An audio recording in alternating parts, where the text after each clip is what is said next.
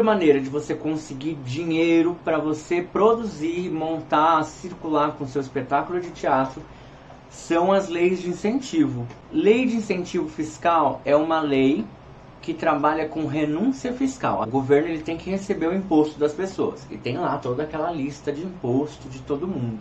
O governo tem, por exemplo, tem 500 empresas na cidade, a prefeitura, e ela tem que receber o ISS, Imposto sobre Serviço, de todas essas empresas.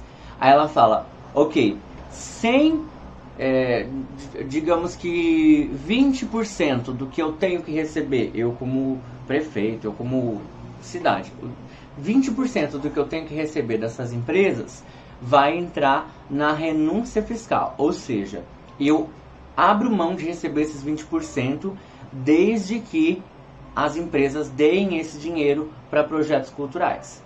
Basicamente assim, por ser uma lei, você não vai passar pela mesma questão que você passou no edital, de uma, de uma banca avaliadora artística julgar a validade artística do seu projeto. Porque uma lei é uma lei. Então, se você, por exemplo, a lei diz que você tem que ter no seu projeto X, Y, Z coisas.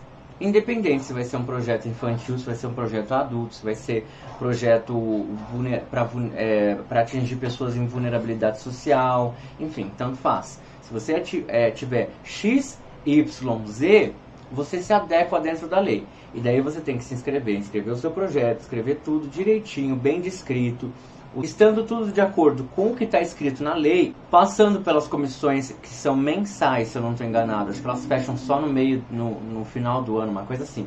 Passando pelas comissões, seu projeto é aprovado para uma coisa que chama captação. E aí, captação é justamente isso. Lembra que as empresas e as pessoas não precisavam pagar um imposto para dar o dinheiro para você?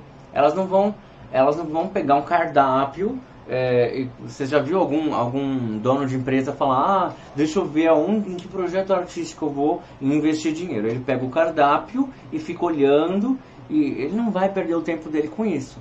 Então é você, produtor, que vai bater na porta de empresa e vai explicar o seu projeto e vai dizer por que, que aquela pessoa tem que dar aquele dinheiro para você. Você tem que convencer ele de que o seu projeto vale super a pena e que ele não vai se arrepender de deixar aquele dinheiro no seu projeto para produzir aquele espetáculo e que aquilo vai trazer algum benefício para ele.